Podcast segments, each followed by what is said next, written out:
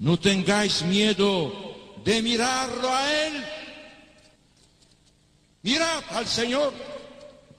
Vosotros tenéis sed de vida eterna.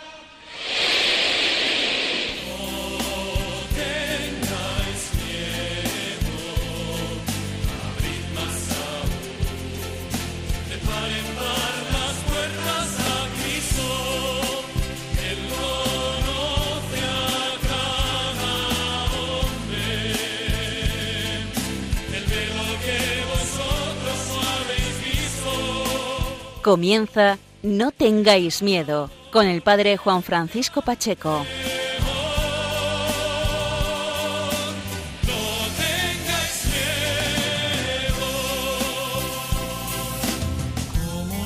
Buenas noches amigos de Radio María, bienvenidos una vez más a esta cita quincenal, a este espacio de la radio que quiere ser siempre un foco de luz y esperanza en nuestras vidas. Este programa no tengáis miedo.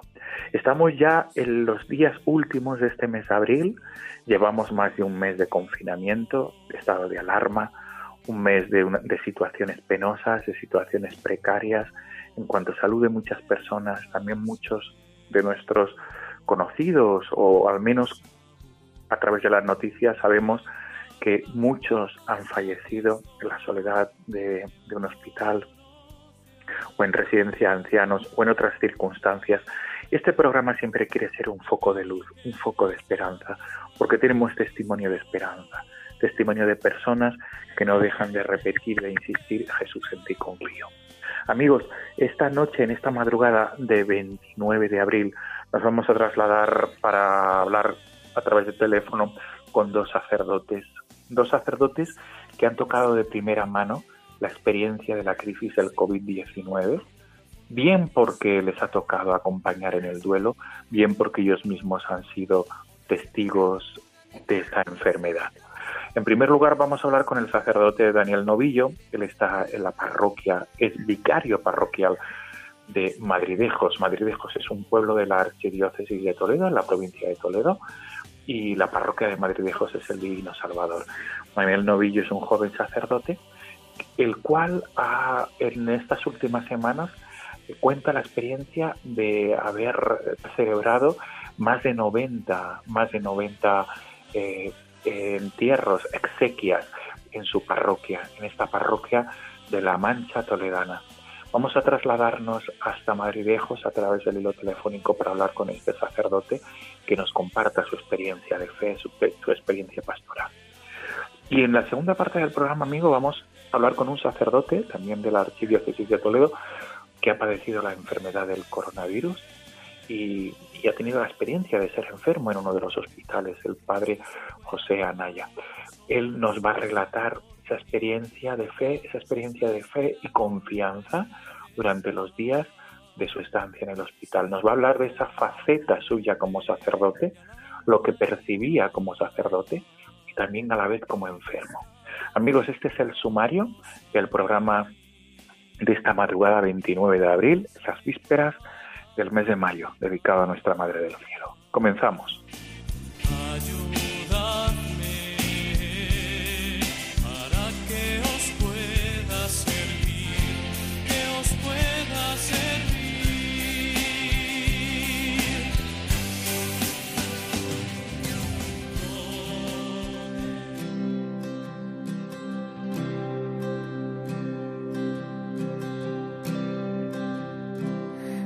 Alegrías y mis tristezas, lo que tengo y lo que soy, todos mis sueños y mis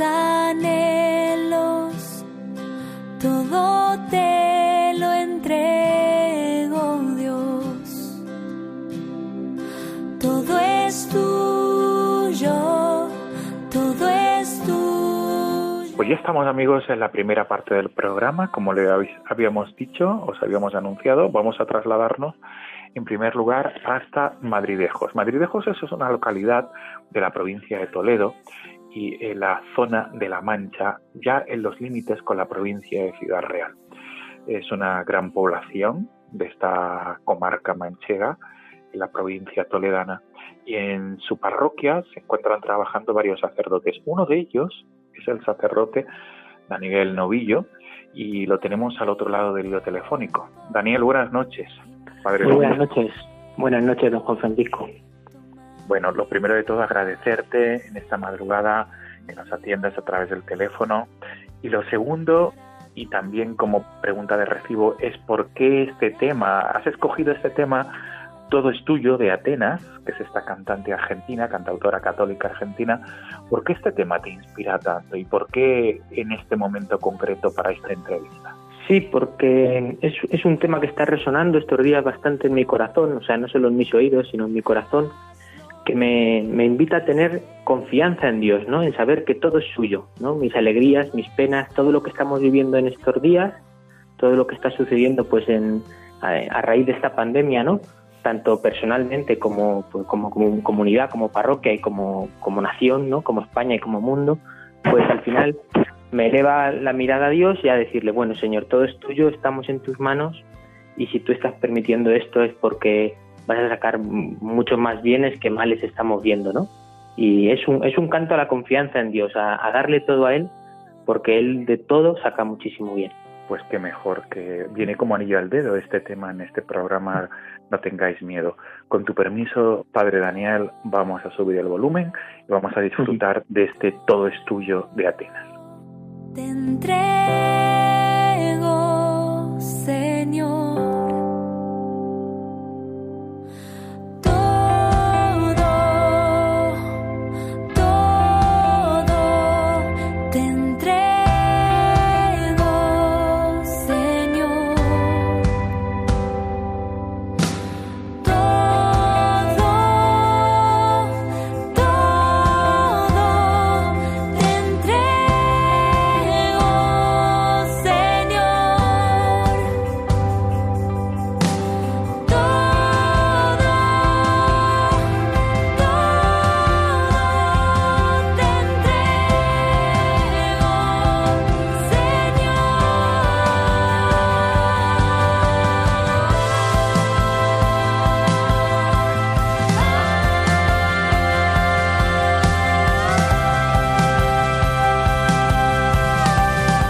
Decías, Padre Dani, Padre Daniel, es un tema que llama a la confianza, no cabe duda. Todo está en las manos del Señor.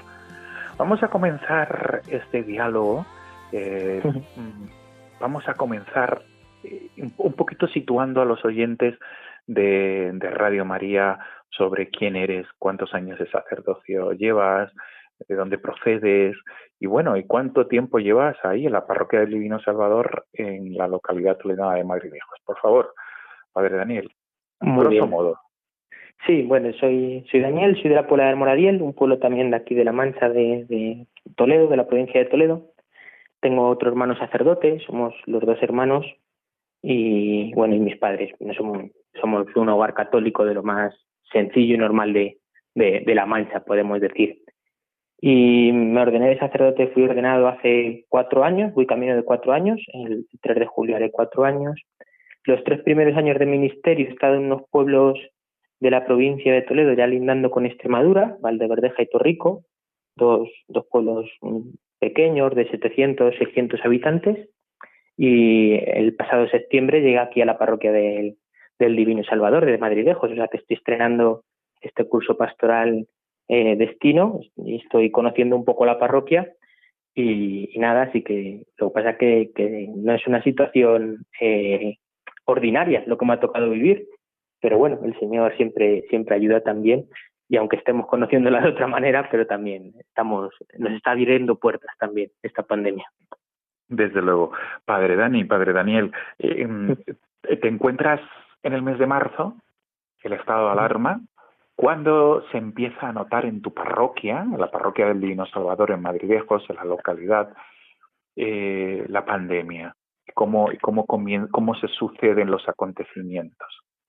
Sí, pues el primer caso así que ya viene como declarado eh, llegó el, mismo día 15, que si no recuerdo mal fue domingo, el día que ya se declaró el estado de alarma y, se paró un poco el país. Ese día llegó como el primer caso y luego durante esa semana, lunes, martes, miércoles, sí que tuvimos eh, dos o tres entierros cada día y sí que nos llegaban voces de que había mucha gente enferma en la parroquia y mucha gente ingresada.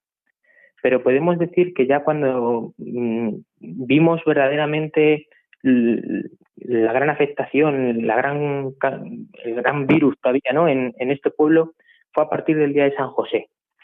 El día de San José hubo cuatro entierros, a otro día hubo siete y ya continuamente eran días de cuatro cinco, llegamos a, tener tres días seguidos enterrando a siete personas, hasta llegar a, enterrar casi 95. Pero para que los oyentes hagan una idea, en la parroquia de Madridejos al año suele haber 100, 110 entierros y en un mes, un mes largo hemos tenido 90 y 95. Entonces, claro, pues ha sido un, un shock grande para el pueblo y, y pues un, un, dolor grande también para la parroquia. La mayoría de, de las personas fallecidas, eh, padre Daniel, son ancianos, han sido ancianos, personas de mediana edad. La mayoría han sido ancianos, pero también es verdad que ha habido un grupo grande de personas que consideramos ancianas, pero que todavía no, o sea, por ley de vida tenían que haber vivido bastante más, ¿no? Estoy hablando de personas de 65, 75 años, que estaban perfectamente, que no tenían ningún problema y, y sí que, el, que el virus acabó con su vida y también hemos tenido algún alguna muerte más de, de algún hombre más joven, ¿no? por ejemplo, pues me, me, tocó enterrar al padre de una alumna del instituto, ¿no? Fue un momento verdaderamente doloroso, ¿no? Encontrarte allí y además en esas condiciones, pues, eh, pero en, general ha sido más bien gente mayor, eso sí que sí que es verdad, y hombres, la más hombres que, mujeres. En todo este contexto, eh, mm, claro, eh, ¿cómo, ¿cómo se ha desarrollado tu, tu faceta pastoral? Porque supongo que los, los, familiares, las personas, eh, son momentos muy dolorosos y donde el pesimismo, donde la falta de esperanza es lo que está abundando y lo que sí, lo que abundaba y lo que aún, ¿no? Eh, en, en, esta situación. ¿Con qué te encontrabas? Sí, bueno, pues claro, cuando tú llegas al, al cementerio, ¿no? Todos con mascarilla, ya lo primero no puedes transmitir una sonrisa, ¿no? Que es algo que, que me costaba, ¿no? Entonces intentas con, con tus palabras, con tus, con tus ojos, ¿no? Como intentar llegar a los demás, porque tampoco te puedes acercar, eh, te encuentras con tres, cuatro personas, no más, los dos enterradores, de, los dos trabajadores del, ayuntamiento, ¿no? Allí. O sea, como una situación humanamente muy desagradable. Pero mira, comparto contigo y con los oyentes los primeros días que me, que me tocó ir, como que recibí una luz grande del Señor que me decía, mi entierro fue muy parecido a este, ¿no? Me bajaron de la cruz de prisa, media escondidas, y entre poquitas personas sin, sin duelo me, me, me metieron en el sepulcro, ¿no? Y, y no sé, eso es como lo, lo, he intentado transmitir también, ¿no? Jesús fue enterrado así, María, nuestra madre, sabe lo que es enterrar así a un hijo, a un familiar, acudís a ella. Y luego, pues, eh, me ha tocado hacer un poco de todo. O sea, me ha tocado consolar, pero también me ha tocado eh, bajar eh, a los difuntos al, al foso en muchas ocasiones, me ha tocado abrir lápidas. ¿Por qué? Pues porque o bien los familiares en algunos casos no podían ir, porque, porque también estaban enfermos, estaban en cuarentena, o porque los familiares no se podían acercar al difunto por, por precaución, porque eran pacientes de riesgo, ¿no? Entonces, también me, me ha ayudado porque claro, yo recordaba esas obras de misericordia, ¿no? De enterrar a los muertos, que te la, cuando te las explican piensas que nunca la vas a hacer, ¿no? Y estos días, pues el Señor me ha dado la oportunidad también de, de hacerlo, ¿no?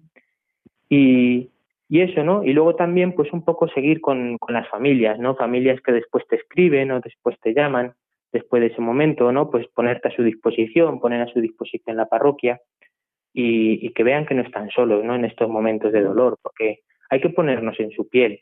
Muchos, los que su familiar mm, fallecía en el hospital, no veían al familiar difunto. O sea, llegaba al coche, le decían que ese era su familiar y lo enterrábamos. Entonces, pues claro, es muy duro, ¿no? Enterrar sin tan siquiera ver. Y luego también una labor de, acompañamiento ¿no? a, los, a los trabajadores del cementerio, porque eh, pues eso, había días que acabábamos llorando, ¿no? Esos, esos tres días que, que juntamos, ¿no? Siete difuntos cada día, pues fueron días muy duros, por ejemplo, ¿no? O, o, ver ciertas situaciones familiares, pues al final te mirabas y también estar ahí, ¿no? También saber que son personas que, que aunque su trabajo sea ese, pues también sufren y ayudarles un poquito también a, a ellos. O sea, estar, estar presente, ha sido estar y ayudar en todo lo que se ha podido y, y se ha dejado la gente también, ¿no? Tú, Padre Daniel, a raíz de esta experiencia tan dolorosa y sobre todo durante los, los, los días álgidos de la, de la crisis del coronavirus en tu parroquia, en la cual en esos días eh, experimentabas esa, esa falta de aliento, ¿no? Ese, este, ese horizonte oscuro. Tú escribías un testimonio de esperanza que algún medio digital se hizo eco, algún medio digital eh, se hizo eco por tu testimonio de esperanza. ¿Qué venías a decir? ¿Qué compartías con, con, con los cristianos o con aquellas personas que querían leer tu, tu testimonio? Sí, mi, mi idea era transmitir que, que aquí el que salva es Jesucristo, ¿no? Que el que salva es Jesucristo. Estaba viendo como, como muchos testimonios de la canción de Resistiré o otros testimonios de como que, que nos creíamos cre seguíamos creyendo que la salvación está en el hombre, ¿no? Y sí, es verdad que el hombre tiene que poner todas las facultades que Dios le ha dado al servicio de, de salir de esta situación, pero al final mi invitación era a elevar la mirada al Señor, ¿no? A elevar la mirada a Dios, a elevar la mirada a Jesús, que nos ha salvado del pecado, que nos ha salvado del demonio, pero también nos ha salvado de la muerte. Y que aunque esta muerte eh, tempor esta muerte temporal, ¿no? Nos puede llegar, nos puede llegar, y puede ser en unas circunstancias tan desagradables como, como son las de esta pandemia, pero aún así esa muerte también está vencida por Jesús, ¿no? Entonces era como que no pusiéramos tanto el empeño en, en salvarnos por nosotros mismos, sino que nos dejemos salvar por Jesús, ¿no? Y así es como me he sentido yo, ¿no?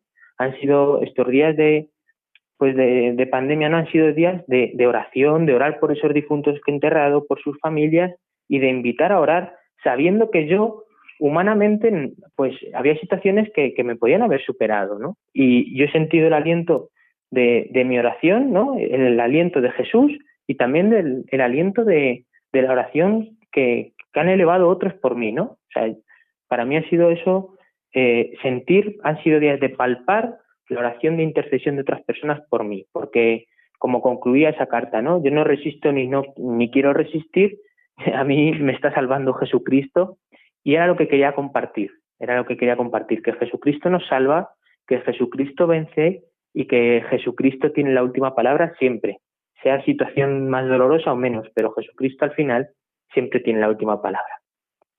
Eh, Padre Daniel, a pesar y no obstante de toda esta situación tan, tan oscura, ¿ha habido momentos en los que has visto la luz o momentos en los que eh, a lo mejor una situación te ha reconfortado, un acto, una acción, un momento. Sí, mi, el, cada día el, llegar de, del cementerio, ¿no? Y, y poder ir al sagrario y, sentir eso, ¿no? Como el Señor me decía, yo, yo fui enterrado igual, eso ha sido como una constante. Pero luego sí que ha habido algún, por ejemplo, algún mensaje que me ha llegado que me decía, eh, en, algún entierro que, que, había ayudado, ¿no? Pues claro, yo tenía que dejar el libro, ¿no? Y, y pues coger la soga y, y, ayudar y luego tapar la lápida, ¿no? Pues que, que, además lo he hecho eso sabiendo que era una obra de misericordia y, con gusto en el sentido de que no me costaba ningún trabajo.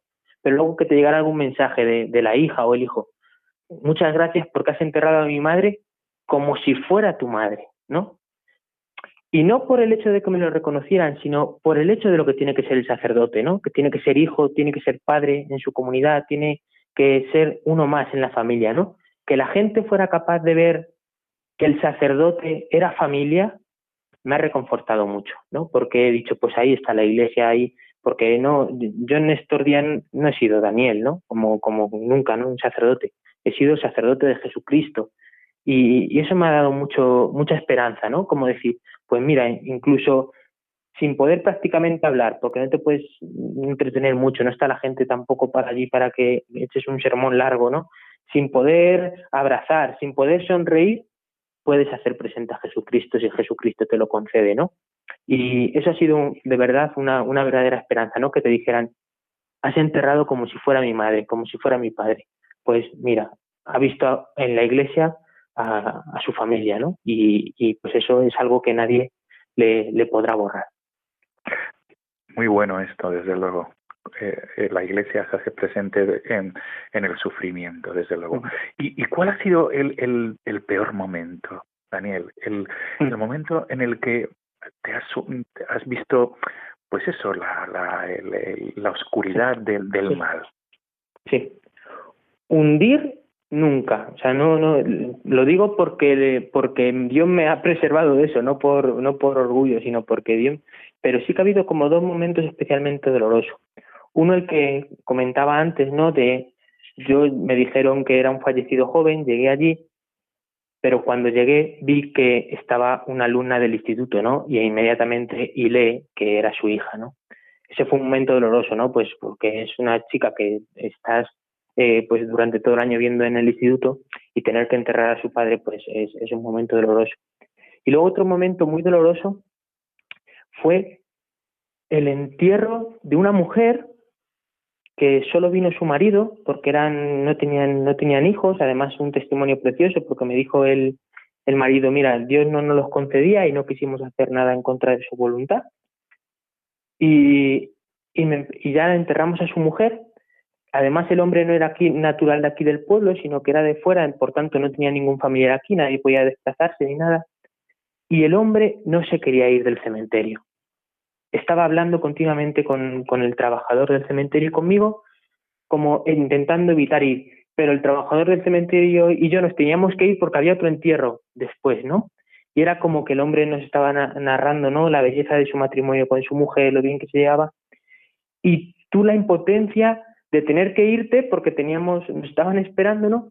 Pero a la vez la impotencia de saber que ese hombre iba a volver solo a su casa, que su mujer que había sido todo durante su vida, pues ya no iba a estar y no tenía ningún familiar cerca, ¿no? Pues eh, ese, ese desgarro, ¿no? De decir, hasta aquí puedo llegar, ¿no? En, en este momento, ¿no? Y, y, no puedo hacer nada más, ¿no? Y decirle al Señor, Señor, es que no puedo hacer nada más ahora mismo, me tengo que ir. Y este hombre, yo estoy viendo que necesita ser escuchado, que necesita hablar, que necesita ser querido, ¿no? Pero no, no, pues eso sí fue un momento, un momento doloroso, ¿no? De, como de desgarro, decir, de probar tu, tu impotencia, ¿no? Y de decir, bueno, Señor, pues mira, rezo por, por él y, a ti te lo confío.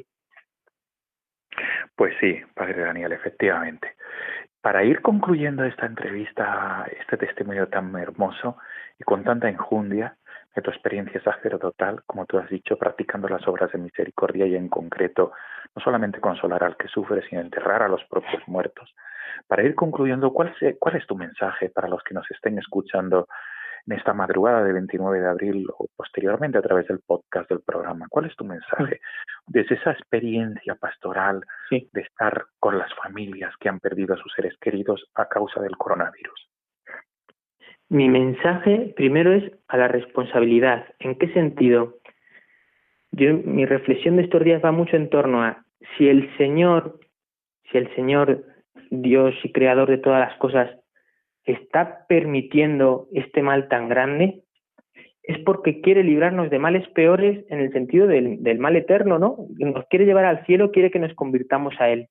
Entonces, que no dejemos caer en saco roto este mal, estas muertes, este dolor, sino que nos convirtamos al, al, al Señor de corazón, ¿no? Que le pidamos al Señor, Señor, que le vemos nuestra mirada a Él, que le vemos nuestra mirada a Él y le pidamos una verdadera conversión. Es decir, que todo esto nos recuerde que aquí solo hay un Dios y Señor, que es Él, al cual nosotros nos tenemos que convertir, que Él es el centro y, y que, hacia Él tenemos que caminar, ¿no? Entonces, como que, que no dejemos caer en saco roto eh, este dolor que el Señor está permitiendo para un bien mayor, que es el de nuestra conversión y el de nuestra salvación, ¿no? Entonces, los cristianos, además de la responsabilidad social que tenemos que tener, ¿no? De, de caridad, de generosidad, de que seamos conscientes de que tenemos la responsabilidad de, una, de pedir una verdadera conversión y buscar una verdadera conversión.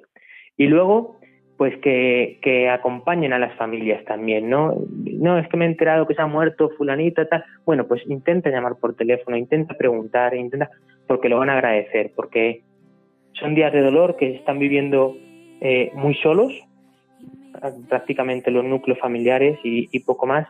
Y cualquier, aunque no haya una amistad profunda, aunque no haya, pero seguro que agradecen que llames y, por supuesto además de la oración que cada uno podemos hacer en, secreto por, los demás, ¿no? En, nuestra intimidad, pero que llamemos y que, y que nos apoyemos unos a otros como, como comunidad cristiana que somos. Muy bien, Padre Daniel, Padre Dani, pues nos despedimos con este tema que has elegido, este tema de Atenas, esta cantautora católica argentina, todo es tuyo.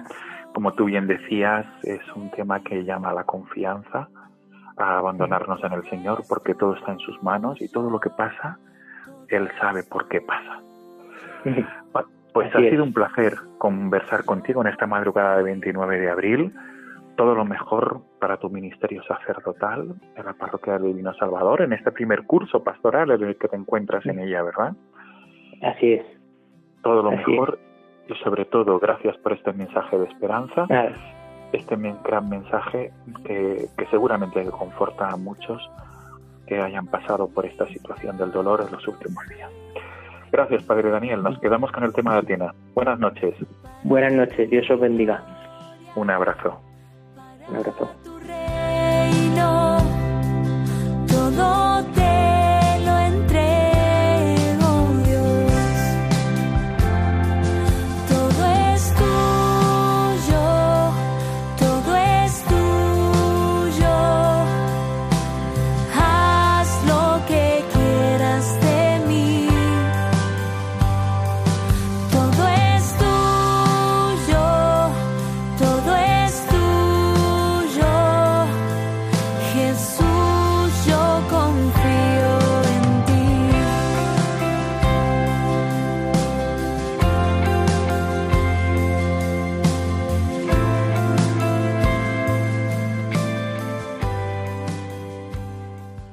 Están escuchando No tengáis miedo con el padre Juan Francisco Pacheco.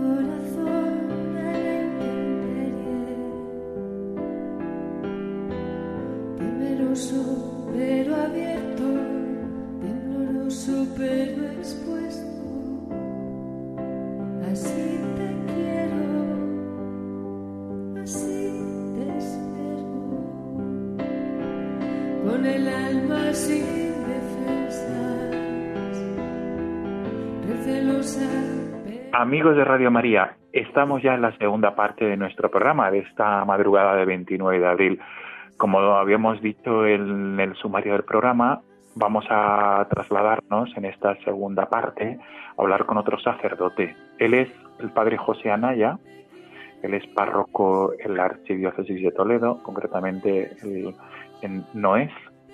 Y no, no, no ves. No ves, no ves. Él es párroco él es, sí, luego corrijo, luego, luego, luego borro el corte y pego. Él es párroco en Novés, en la provincia de Toledo, y él es uno de los sacerdotes que ha vivido esta crisis del coronavirus en primera persona porque ha sido uno de los enfermos de este, de este a causa del COVID-19. Tenemos con nosotros al otro lado del hilo telefónico al padre José Anaya. Buenas noches, padre José. Buenas noches. Gracias por acompañarnos en esta madrugada de 29 de abril. El motivo de trasladarnos a través del hilo telefónico hasta tu parroquia de Novés es para que, para que compartas con nosotros esa experiencia sacerdotal de haber mm, estado ingresado como enfermo de coronavirus y haber eh, palpado en primera, en primera, desde, desde, desde primera línea, haber palpado el sufrimiento de tantas personas. Pero antes de, entrar en, el diálogo, quería preguntarte por, por, lo, por qué has elegido este tema sin defensas de Salomé Aricibita, eh, que es el tema que tú has elegido para que suene al principio y al final de, de esta entrevista. ¿Por qué, Padre José Anaya? Pues, bueno, buenas noches a todos y gracias por esta oportunidad de poder compartir pues estos, estos momentos duros, ¿no? Que puedan dar esperanza quizá a quien lo está pasando también mal ahora o quien lo pase más adelante.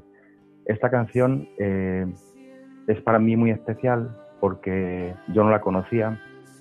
Yo cuando estaba en, en cama aquí en mi parroquia en Noves, pues tuve un momento muy duro, sobre todo a partir del día 18, víspera de San José. Ahí me encontraba muy mal en la cama, dando vueltas. La noche y el día prácticamente eran iguales. Era una, una desesperación porque lo que me mandaron como antibióticos y no, no resultaba. Eh, solo aquí en la casa, eh, recibiendo llamadas de, de, mis padres, que tampoco podían ayudarme porque estaban en Toledo. Y bueno, pues fueron días muy, muy duros, ¿no? Eh, y entonces empecé como a sentir, sin darme yo cuenta, una sensación muy fuerte de miedo, porque yo empezaba como a ver que esto no se curaba y bueno, pues empezaba a ver noticias de sacerdotes y de personas conocidas que pasaban de, de estos síntomas, digamos, habituales a luego un, un, empeoramiento, ¿no? Pues con la fibrosis, ya la incapacidad de respirar, el tener que entubarte. Y yo empecé pues a imaginarme que, que sea, iría todo a peor, ¿no? No sé por qué, pues yo lo pensaba así. Y entonces de repente, eh, el día 22, por la tarde, una amiga, pues me mandó esta canción. Entonces la, la mandó sin avisar. Se conoce que ella intuía que yo podía estar pasándolo mal.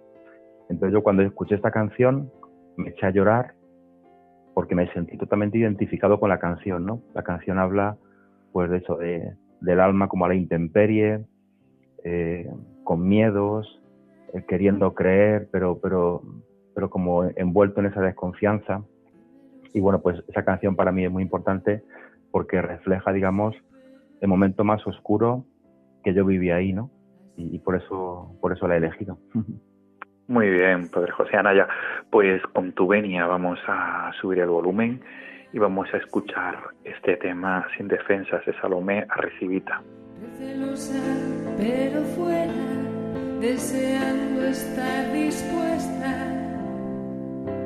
Así te digo, así te siento.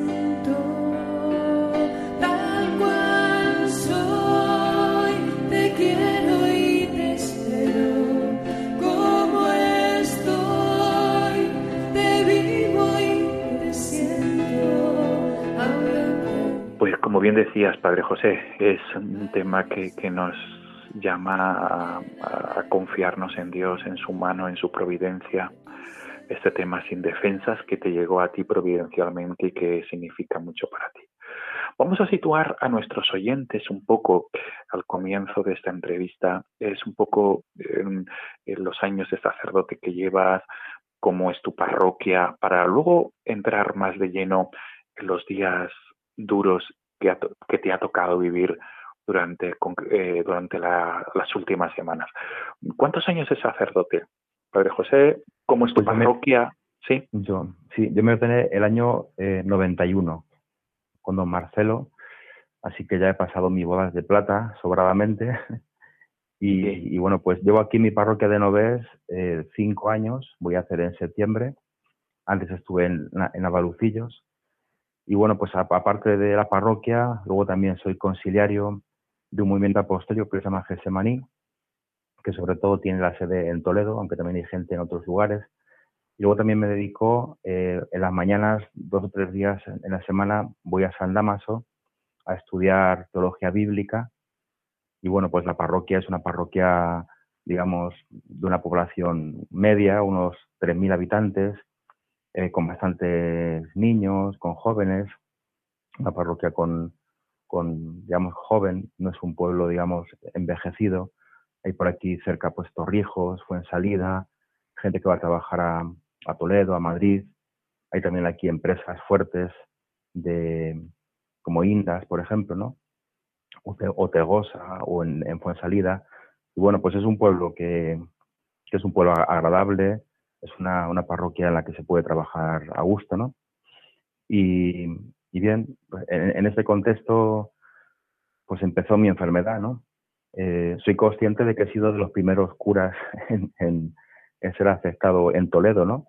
Sobre todo, sé que en Valdemoro pues ha habido muchos curas, ahí como fue el foco más fuerte, pero en Toledo es cierto que soy de los primeros en, en caer y quizá porque por eso, porque iba a Madrid, quizá pues me movía en ese ambiente universitario y quizá yo, yo entiendo que a lo mejor en Madrid he podido contagiarme, ¿no? Y, bueno, pues en ese contexto de vivir aquí en la parroquia, ir a Madrid, pues es cuando empiezo a sentir esta, bueno, al principio no sé lo que es, ¿no? Pues una gripe, un constipado, luego me dicen que bronquitis y al final pues me veo confinado aquí en, en casa, encerrado y sin saber lo que me está pasando, ¿no? Claro, claro. ¿Cómo, cómo el, el, digamos que el, eh, te pregunto porque puede servir, como tú bien decías, de ayuda, de luz para otros que estén sufriendo igual que tú o hayan pasado igual que tú, Padre José. Eh, ¿cuándo, ¿Cuándo empiezas a sentir eh, a sentirte mal, no solo físicamente, sino a decir algo está pasando y se me escapa de las manos, incluso no saben decirme lo que es, ¿no? ¿Cómo, sí. cómo se desarrollaron esos acontecimientos? Sí, pues eh, el fin de semana en el que se declara la alarma nacional, ese 3, 14, 15, ¿no?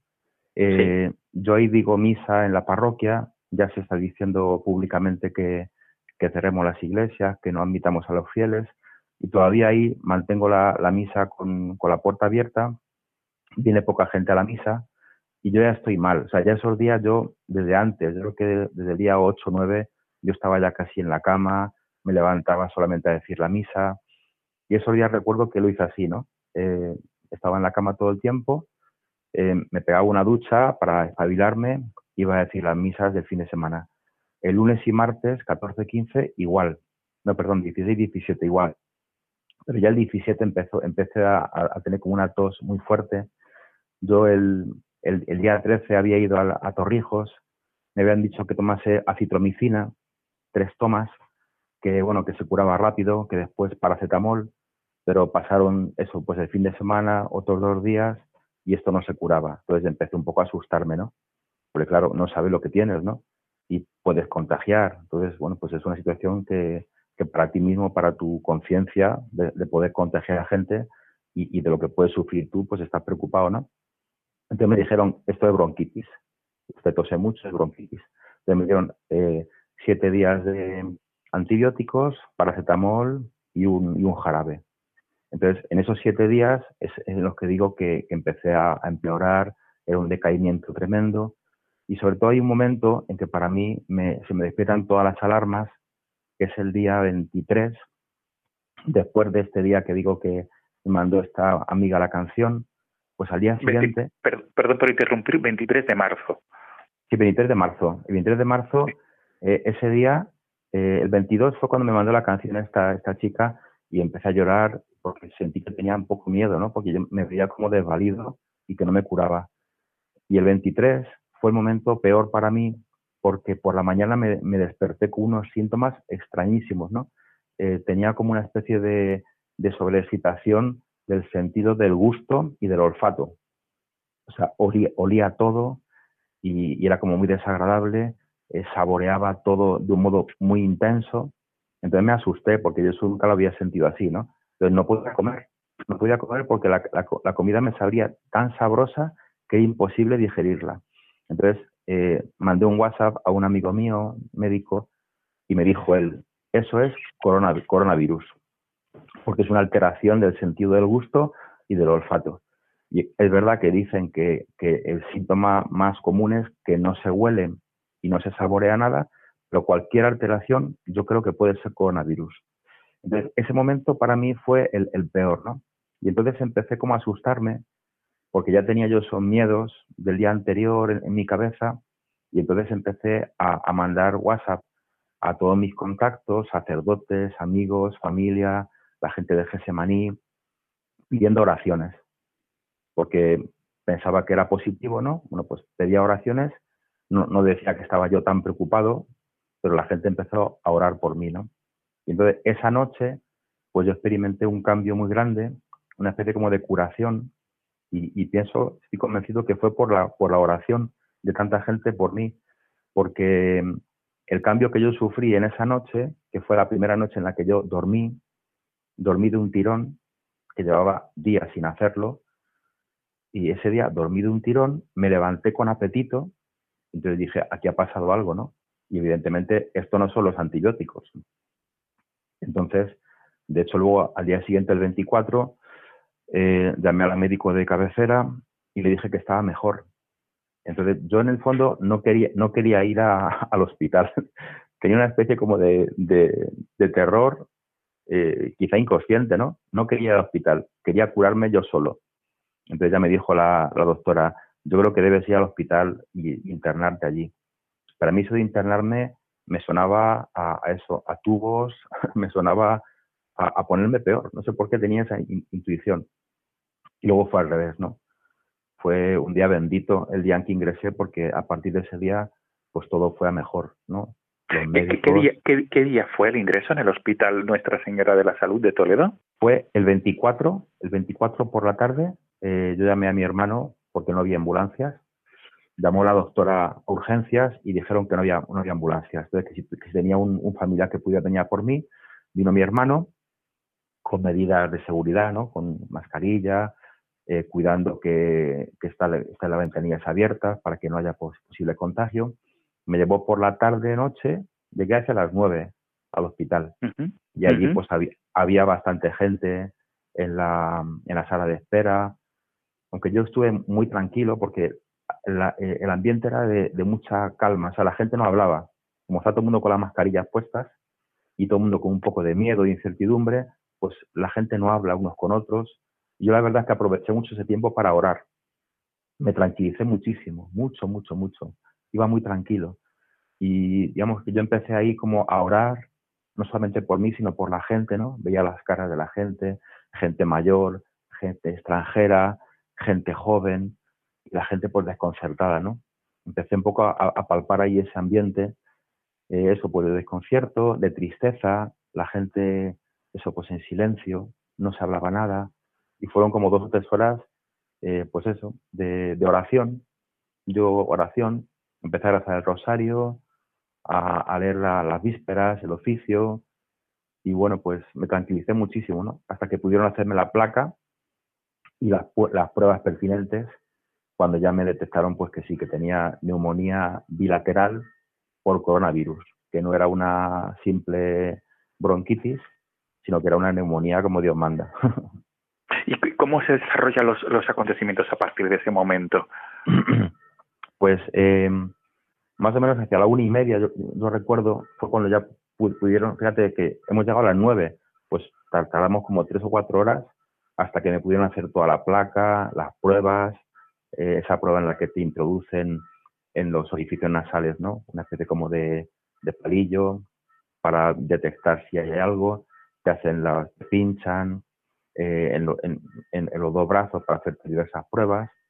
Y luego por la noche nos llevaron a una sala que creo que estaba arriba de, del, del bajo, digamos, de urgencias, donde estaban un montón de gente en, en sillones. O sea, se ve que ya el hospital estaba allí totalmente colapsado, no había habitaciones. Entonces, toda la gente estábamos en eso, pues en una sala, unos 30, 40 personas.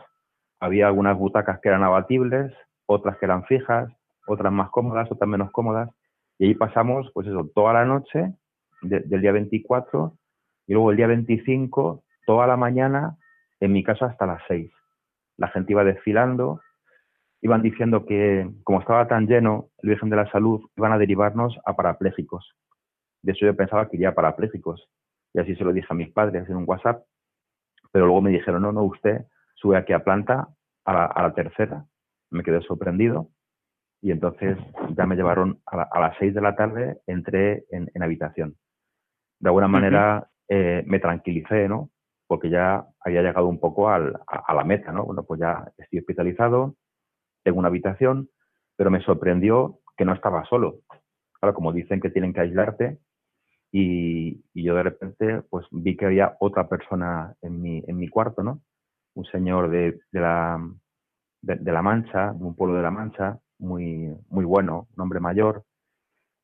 Y cuando llegué a, a la habitación, pues yo le saludé por su nombre, porque le había oído su nombre eh, cuando estábamos todos juntos en la, en la sala de las butacas. Además, era un nombre muy, muy peculiar que se llama Quintín. Un nombre Ujú. pues, que difícilmente se olvida, ¿no? Quintín. Además, es un hombre que es un poco sordo, entonces habla mucho a voces. Entonces se le oía mucho lo, lo que hablaba, ¿no? Entonces yo cuando entré en la habitación, pues le dije, hombre, usted se llama Quintín, ¿verdad? Y a él le sorprendió que yo me, acordase de su nombre. Digo, sí, sí, que usted como lo ha dicho ahí en, en público, pues me quedé con su nombre. Y qué bien, pues somos compañeros, tal, tal. Entonces él enseguida se me confió y, y me dijo que, que estaba muy triste porque el día anterior él había perdido a su mujer. Y dice, mira, es que vinimos los dos, mi mujer es mucho más joven que yo, yo tengo 78 años, mi mujer 66, era una mujer tan alegre, tan colaboradora, tan de la iglesia, haciendo teatros en el pueblo, ahí en Villarrubia de Santiago, donde somos. Dice, y la mujer pues venía con esta enfermedad eh, y yo, claro, como he estado durmiendo con ella, hemos estado juntos, pues también debo tener algo. Pero ella se murió anoche. Entonces el hombre me, confesó esto, ¿no? Estábamos allí los dos solos y me dijo, y se murió anoche. Entonces yo, pues, me, se me destrozó el corazón, ¿no? El pobre hombre estaba allí, pues, eh, triste y me dice, y, y lo peor de todo es que con lo religiosa que era, ni siquiera le han podido hacer un responso. Y entonces yo le dije, pues mire, Quintín, le voy a dar una noticia que usted no se espera, pero yo soy sacerdote. Claro, porque yo había entrado, él estaba de espaldas y no me vio el, el clériman, ¿no? Y luego ya nos Mm. pusimos enseguida el pijama, y claro, pues en pijama nadie sabe quién eres. Entonces yo le dije, yo soy sacerdote, yo soy párroco aquí un pueblo cercano a Torrijos, de Novés, y estoy aquí como usted, pues estoy enfermo, así que pues mire usted qué, qué suerte, que no solamente su mujer va a tener su responso, sino que va a ser un responso por todo lo alto, aquí usted y yo solos, tranquilos, vamos a hacerlo dentro de un rato cuando cenemos, y venga, y entonces el hombre se puso muy contento, ya cenamos, yo hice el responso, se quedó el hombre tan tranquilo, ¿no? Le di un abrazo, porque estaba el pobre destrozado. Y bueno, pues así nos acostamos, ¿no? Con esa tranquilidad también mía personal de poderle haber dado ese alivio, ¿no? A este hombre. Y luego empezó a decir él, ay, tú eres mi ángel, tú eres mi ángel. Seguro que mi mujer es la que lo ha hecho, decía él. Mi mujer, bueno. que, era, que era tan buena, ha pedido por mí y te ha traído aquí a, a la habitación. Él, bueno. él ense- él enseguida empezó a decir que yo era su ángel, que como, que, que como, como el Señor me había traído a un sacerdote a su habitación. Y luego Qué ya, bueno. pues a, la- a las 5 de la, de la mañana entró otro enfermo y ya estuvimos, eh, hasta que yo me, me vine para acá, que me vine el 31, fui el primero en, en darme el alta de los, de los tres, pues estuvimos todo el tiempo conviviendo. Y fue una convivencia, la verdad, pues muy bonita. Nos, nos hemos Qué hecho muy bien. amigos, sí. Pa- Padre José, eh, eh, quería sobre todo subrayar eh, desde tu, tu experiencia espiritual, tú, tú era- eh, enviabas mensajes desde, Sí. desde, desde la cama donde estabas postrado en el hospital y eran mensajes de esperanza. De hecho, algún diario eh, de la zona de Toledo se hizo eco de ello. Tu mensaje de esperanza, eh, ¿qué sentías espiritualmente y qué podías Sí. transmitir por, desde ese momento de sufrimiento? Te pregunto esto pensando también en las personas que puedan escuchar este programa y que hayan perdido a un ser querido o hayan tenido algún familiar enfermo o lo estén teniendo ahora mismo. Sí. Pues la verdad es que mm, esa esperanza mm, es algo, bueno, yo por ser sacerdote, evidentemente debo tener esa esperanza, ¿no? Y por ser cristiano. Pero yo creo que también fue una gracia especial que yo recibí en esa oración que yo te digo que, que, que digamos que me llovió ese día, el 23 por la noche, como tanta gente oró por mí, yo, yo a partir de ahí que, que te conté que dormí, que empecé a tener apetito, empecé una especie como de recuperación, no solamente física, ¿no? sino que me vino como una fortaleza muy grande para afrontar lo que fuera. Entonces yo, eh, mi actitud en el, en el hospital eh, estaba como, no sé cómo, cómo decir, como fortalecida. O sea, yo estaba allí en una actitud eh, no de víctima de la enfermedad, sino realmente como dispuesto a ayudar a todo el mundo que pudiera, como diciendo, bueno, pues me has traído aquí, Señor, para acabar de curarme y bueno, pues para ayudar. Soy sacerdote, pues a ver, a ver qué, qué se puede hacer por los demás, ¿no? Yo desde, ese momento me situé en esa postura interior y la verdad creo que eso me ayudó mucho, ¿no? Intentar pensar en los demás, ayudarles, y no sé, pues yo pienso que no fue una cosa consciente que yo elaborase, ¿no? Sino que me vino, me vino como esa gracia de sentir esa, esa presencia de Dios, que en ningún momento me abandonó.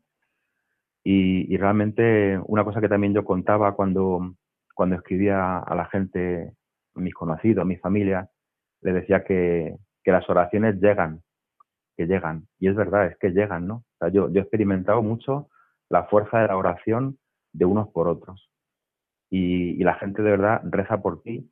Y además, como es una enfermedad que te aísla, pues es que la oración es la única manera de, alcanzar esas personas, ¿no?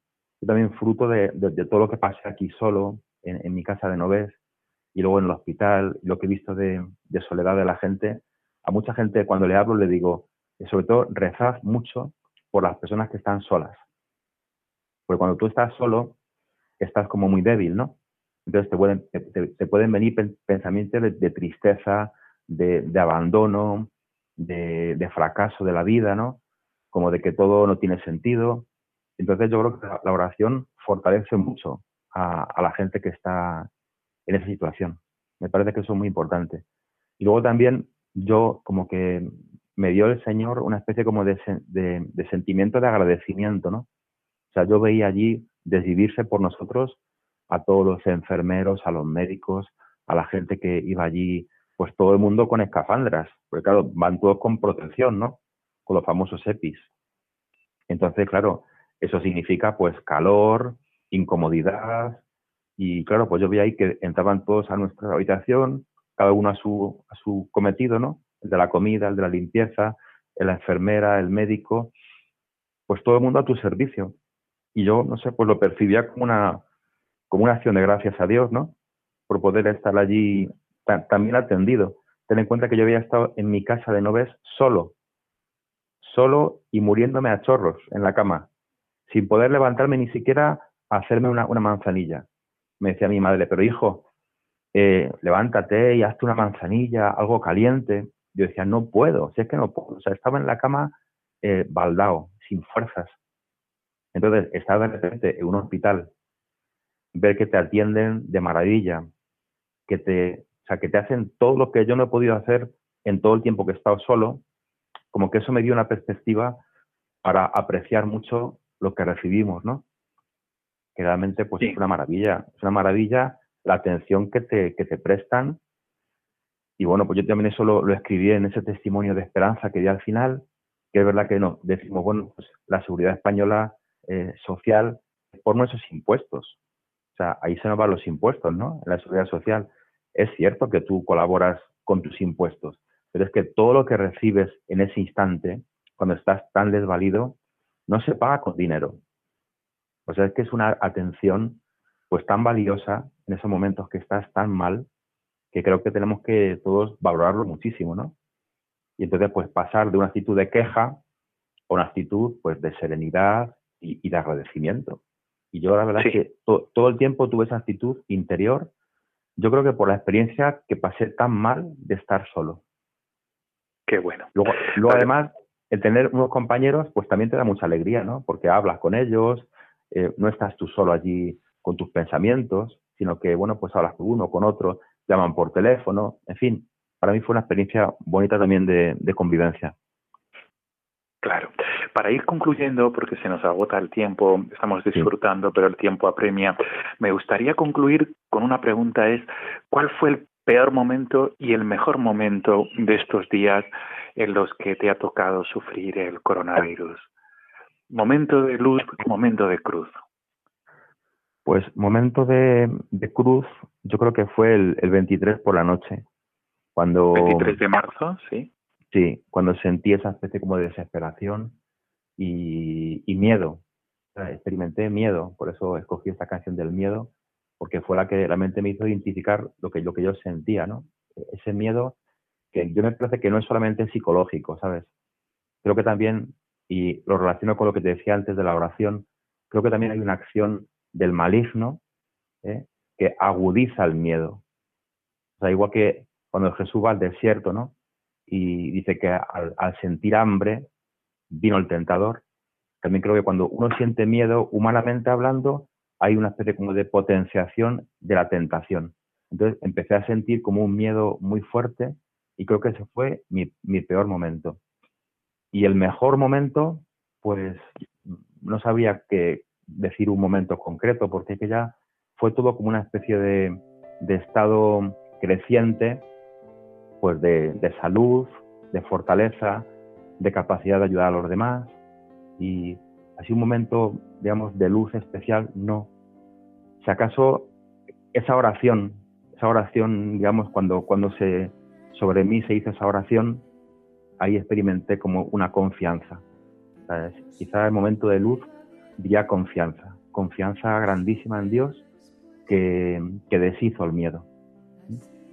Muy bien, pues despedimos el programa con ese testimonio, con ese testimonio tuyo de esperanza tan lleno de luz y sobre todo esta última palabra que has dicho, esa oración que deshizo el miedo.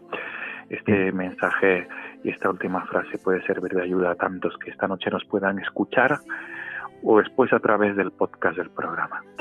Nos quedamos con este tema sin defensas de Salomé Ricidita que tú recibiste los momentos más difíciles de la enfermedad que te ha servido que tú aconsejas también escucharlo. Estamos escuchando de fondo y con él despedimos esta entrevista.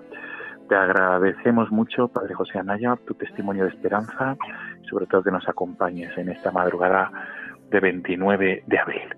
Gracias de Muchas verdad gracias. y Muchas todo lo mejor. Y, rezo por todos, que, la, oración sostiene al que está caído. Eso es lo más importante, efectivamente.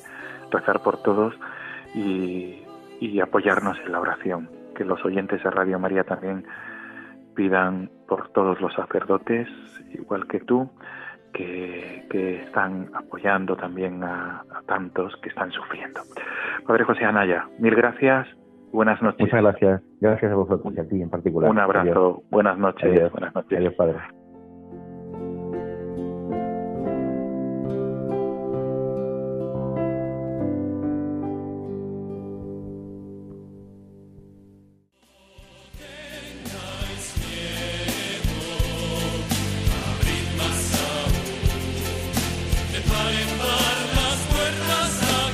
Amigos de Radio María, despedimos el programa hasta dentro de 15 días, si Dios quiere. Nos volveremos a encontrar en la madrugada del 12 al 13 de mayo, que ya será la víspera, el día, mejor dicho, de Nuestra Señora de Fátima, en el mes de mayo, el mes dedicado a Nuestra Madre del Cielo.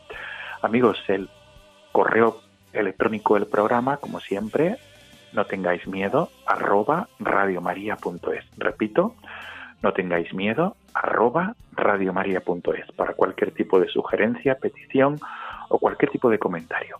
Nos volvemos a encontrar el 13 de mayo, el Día de la Virgen de Fátima, en el mes de María, este mes que si Dios quiere comenzaremos el próximo viernes, en el que el Papa nos pide invocar a María de una manera muy especial, con el rezo del rosario. Hasta entonces, amigos, buenas noches.